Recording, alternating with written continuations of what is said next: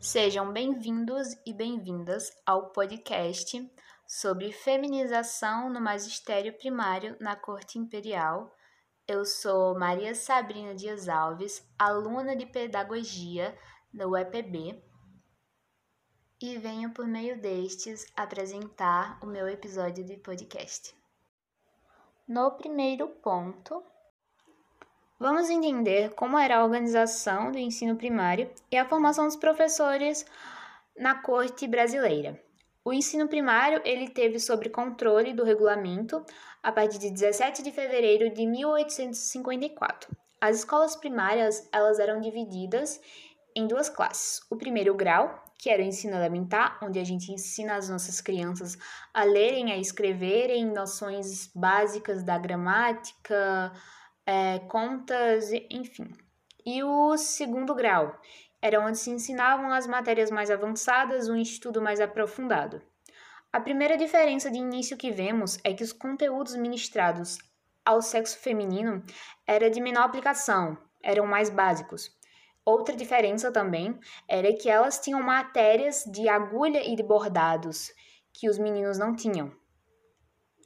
Na formação dos professores também tem muita diferença. Uma delas é que as candidatas mulheres para se candidatarem ao magistério deveriam apresentar uma certidão de casamento, um ou um atestado de óbito do marido, ou a publicação da sentença que julgou se elas eram separadas, fossem casadas. Ou seja, que podemos entender que a mulher só podia se tornar uma candidata se tivesse um papel dizendo que o marido permitia. E quando eram solteiras, a idade mínima para o exercício da profissão era a partir de 25 anos, o que poderia ser alterado se as aulas fossem ministradas na casa dos pais, se eles possuíssem reconhecimento de moralidade. No segundo ponto, vamos falar sobre a escola normal na corte entre 1880 e 1888. Bom, a reforma do ensino primário na corte é, ocorreu com um decreto de 6 de março de 1880, assinado pelo ministro Francisco Maria Sodrer Pereira. Criou uma escola normal para ambos os sexos que oferecia o ensino gratuito. O curso ele era oferecido no turno da tarde, a partir das 5, no mais tardar terminava às 9 horas sendo a frequência era permitida a alunos que fossem para meninas maiores de 15 anos e para meninos maiores de 16 anos.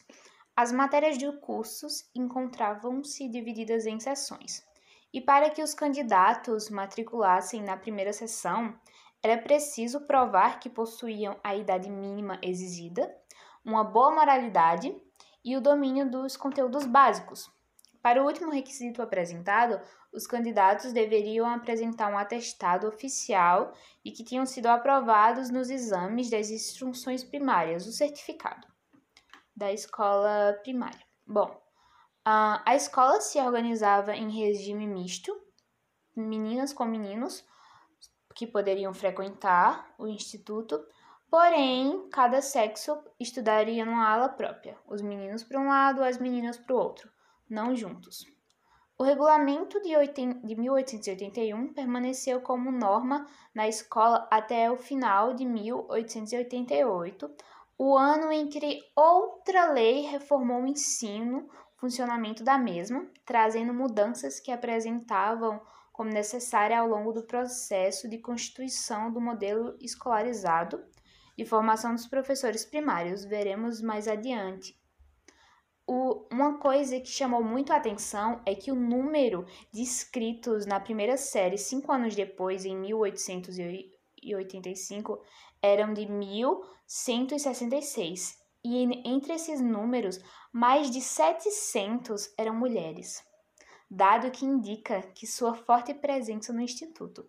Outro fato também que marcou muito o aparecimento das mulheres nas escolas normal foi que entre os primeiros alunos que concluíram o curso primário de primeiro grau, recebendo seus títulos de habilitação em cerimônia solente com a presença do imperador, em 1885 foram duas mulheres. Neste sentido, a grande procura feminina por essa instituição, a entrada das mulheres no magistério primário, modificaram as representações acerca desse ofício. Concepções essas que vamos analisar mais a fundo no próximo item. Vamos nos adentrar mais no assunto sobre a feminização do magistério primário. Nota: no decorrer desse podcast, veremos muito que a explicação dada para os homens por a mulher, pelas mulheres terem entrado tanto no magistério é por causa da sua natureza. Primeiramente, é, homens públicos e algumas mulheres defendiam a necessidade de promover a educação do sexo feminino, reservados para elas apenas o papel de educadoras infantis. Por mais que as mulheres só conseguiram entrar no magistério por causa do uso desse, desse argumento de que estava na natureza da mulher cuidar das crianças, ensiná-las, ainda assim este atributo colaborou para transformações, as funções sociais clássicas atributas a elas, que não ficariam restritas apenas à dona de casa, por meio deste que elas conseguiram entrar nesse meio profissional da sociedade, não inclusas a donas de casa, esposas do lar, cuidar de criança apenas. Faria Filho e Macedo abre aspas, 2004, fecha aspas, eles discutiam que a problemática da feminização do magistério se dava por causa que, a partir da década de 1860, houve um crescimento no número de mulheres no magistério, o que está relacionado a valores a vários fatores, entre eles o incentivo das políticas educacionais, a presença das mulheres em sala de aula, o aumento da quantidade de meninas matriculadas nas escolas primárias, a mudança da cultura escolar. Durante o processo de escolarização do século XIX, pode-se observar a construção da ideia de que as mulheres deveriam entrar para o magistério primário por causa da sua ligação à maternidade isto é, por causa da sua natureza menina, feminina, não por causa do mérito próprio, da sua inteligência e afins. Se observarmos o pensamento de Almeida, abre aspas, 1998, fecha aspas, a entrada das mulheres nas escolas normais representou o primeiro passo dado a partir da década de 1870 do século XIX para que pudessem adquirir melhor a instrução e conseguir o ingresso em uma profissão. Foi o caminho que as mulheres acharam para entrar na vida profissional. Voltando a falar sobre as escolas normais, elas tinham um objetivo, que era formar tanto homens quanto mulheres para que eles pudessem atender ao aumento da demanda escolar. Porém, pouco a pouco, essas instituições estavam recebendo mais mulheres do que homens podemos afirmar que esse acontecimento daria origem à feminização do magistério. Mas, se vocês pensam que o processo não se dava sem resistências, críticas, polêmicas, estão completamente errados. É, abre aspas. Apenas como subjugadas, talvez desmaiada, desmaiadamente, sua história, uma vez que, mesmo nos momentos e nas situações em que mais se pretendeu silenciá-las, subestimá-las, elas também foram capazes de engendrar discussões discordantes, construir resistências, submeter comportamentos, construir uma história às avessas, inclusivamente apoiada na trajetória daquelas que foram revolucionárias talvez resultasse em uma construção reduzida a idealizada. Fecha aspas, abre parênteses, Louro, vírgula, 1997, fecha aspas. Como podemos ver, de acordo com o pensamento de Louro, as mulheres enfrentaram muitos obstáculos para o caminho e ainda enfrentam até os dias de hoje, como sabemos. Observa-se que o processo da feminização do magistério e a leitura dos mesmos não ocorreram sem polêmicas. A gente já sabe disso. Argumentos que os homens usavam para tentar tirar elas do caminho eram apontar que as mulheres eram cérebros muito frágeis cérebros perigosos, até afirmar da imperiosidade de se formarem mulheres professoras, devido à sua natureza dócil e à própria maternidade no trato com as crianças pequenas. A mulher não pode ensinar crianças porque ela é muito dócil, ela não vai saber educar. É um pouco contraditório, não é mesmo, essa fala? Eu sei que é. Eles questionavam a capacidade de a mulher, será que ela, ela não dá conta de cuidar da casa, de ser esposa, de ser professora, de cuidar de outras crianças? Surgiram argumentos até que a mulher só estava entrando na educação é, primária na sociedade por causa de caridade, porque todo mundo era para ter o direito de a educação e como isso vamos colocar as mulheres um sexo inferior como forma de caridade para ensiná-los. Mas se bem sabemos e conhecemos a natureza do homem até hoje, isso era tudo desculpa por medo, porque eles estavam sentindo, eles estavam perdendo, na verdade, um espaço profissional. É, muitos falavam que não, as mulheres só entraram no magistério porque os homens estavam seguindo para outras carreiras, que não era importante. Mas na verdade não, porque as mulheres estão entrando numa carreira que é a base de todas. É a pedagogia, é o ensino que todo mundo precisa, independente da profissão que for seguir. Podemos se dizer, como falamos no, na atualidade, eles estavam apenas com medo. Muitos homens machistas, era isso que eram. Eles não queriam admitir que as mulheres teriam conseguido, na verdade, conseguiram ultrapassar eles e ter seu lugar na sociedade naquele tempo. Não, muitas desculpas, como eu já citei anteriormente, é que não era tão mais importante a educação primária. Não era uma coisa importante para aquela época. Isso aqui é hipócrito contraditório falar isso. Muitos afirmavam que eles só tinham abandonado o magistério elementar, o primário, por causa dos salários baixos, pela falta de status e pela impossibilidade de fazer carreira pública. É... Mas isso é desculpa. Desculpa que eles usaram, porque quando era o homem que estava monopolizando um, a educação primária, não era assim. As mulheres mal podiam nem assistir aula no começo. Hoje, na atualidade, muitas pessoas perguntam, pensam, por que a pedagogia, por que a nossa educação, ela é tão subjugada, ignorada? De certo que começou desde lá atrás, que a partir do momento que as mulheres adentraram no magistério, na educação infantil, é, a profissão teve desmerecimento, perdeu o seu valor. E essa é mais uma das questões de machismo. Muito machismo, que a, a nossa educação infantil não é valorizada por causa disso, porque as mulheres que tomaram conta.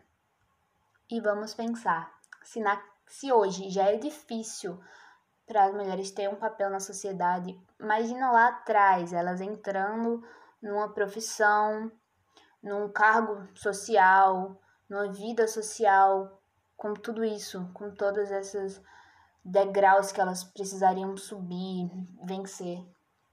E tantos outros que nós da atualidade ainda vamos trilhar nosso caminho. Ainda tem muita coisa para se ajustar, muito machismo para se combater. Mais um degrau que os homens colocavam para que as mulheres não conseguissem era que, para elas se tornarem professoras, eu já citei anteriormente no começo do podcast, mas elas tinham que dar de conta da casa, elas tinham que dar de conta do filho, elas tinham que cuidar do marido, elas tinham que fazer tudo. Só assim, se elas fizessem tudo isso, que elas seriam capazes, e olhe lá, de estudarem para ser professoras. Agora eu faço alusão com o presente que muitas pessoas ainda acham que uma mulher só pode trabalhar fora de casa, não só como professora, mas como em tantas outras profissões que a gente exerce hoje. Se ela der de conta da casa, porque a casa e o filho é dever da mulher. É obrigação da mulher e ela tem que cuidar disso. Ah, se fulana quer trabalhar, então ela tem que cuidar o filho, tem que cuidar da casa, tem que deixar tudo pronto. Agora o marido não, o marido só tem que trabalhar. Isso é errado, infelizmente ainda é, a realidade de muitos casais, de muitas pessoas. Porque se a mulher trabalha e o homem trabalha, quando chegam em casa é para os dois cuidarem da casa, do filho, porque primeiro que o filho é dos dois e a casa também. As mulheres são umas verdadeiras guerreiras, porque para tudo, literalmente tudo nessa vida que a gente quer, que a gente sonha, a gente luta muito. Nada veio de mão beijada, simplesmente nada. Segundo o relatório do ministro do Império, em de 1884, o número de mulheres professoras no magistério primário chegou a ultrapassar dos homens. A capital contava com um total de 197 docentes, dos quais 107 eram mulheres. É válido destacar também a presença feminina no pensamento intelectual, escrevendo livros, artigos, notícias, é, é possível também observar a participação das mulheres nos assuntos da instrução primária em situações oficiais, como nas conferências pedagógicas realizadas na década de 1870, no século XIX, e na publicação de artigos em períodos como nos jornais, jornais A Instrução Pública e A Verdadeira Construção Pública. No interior de um projeto de expansão do sistema educacional primário na Corte, novas escolas primárias foram criadas, a fim de oferecer aos menos favorecidos pelo menos o ensino elementar da, cria da criação pública. Neste quadro, a maior presença das meninas nas escolas pode ser observada, principalmente a partir da década de 1870, o que gerou a necessidade da isenção de maior número de mulheres na carreira docentes, o aumento gradual de mulheres no quadro docente, o aumento das escolas elementares para meninas, a procura feminina para a escola normal, entre outros fatores, ajudaram a modificar as representações dessa ocupação. Abre aspas, parece desnecessário lembrar o que tem sido repetido à sociedade por quase todos os pedagogistas modernos, que a escola primária elementar deve ser como proclamamento do lar doméstico e pertence exclusivamente à mulher, porque só ela é dotada daquele carinho natural que fala do coração torna atrativo o ensino dos primeiros rudimentos e pela brandura sabe-se domar os índoles mais rebeldes, a ponto que os meninos tidos como indóceis às ordens de um professor tornam-se uh, logo meigos e obedientes, já pela presença das meninas, suas colegas, já pela direção maternal de uma professora digna deste nome. Fecha aspas, abre parênteses. Albert, 1887, fecha parênteses. É, pelo discurso do professor, percebemos que ele defendia a, a carreira da mulher no magistério era unicamente por causa da sua natureza feminina. É uma frase e um pensamento machista por achar que a mulher só chegou onde chegou naquela época por causa disso. Mas apesar disso, foi o caminho que elas encontraram para chegar onde chegaram, onde a gente está hoje. Almeida 1998, abre aspas, de que as mulheres taticamente incorporavam esses papéis como forma de garantir suas posições no mundo do trabalho, fecha aspas. Podemos tirar a conclusão exatamente da outra citação passada, que as mulheres são capazes, a gente sabe que são capazes de muito mais, e naquele tempo elas incorporaram isso de que só estavam no magistério por causa da sua educação feminina, quando na verdade não. Conquanto chegamos ao final deste episódio de podcast, agradeço imensamente a atenção de todos. Bibliografia: Marina Natsumi Uekan, Universidade Federal Fluminense. Mulheres na Sala de Aula, um estudo acerca do processo de feminização do magistério primário na Corte Imperial de 1854 a 1882.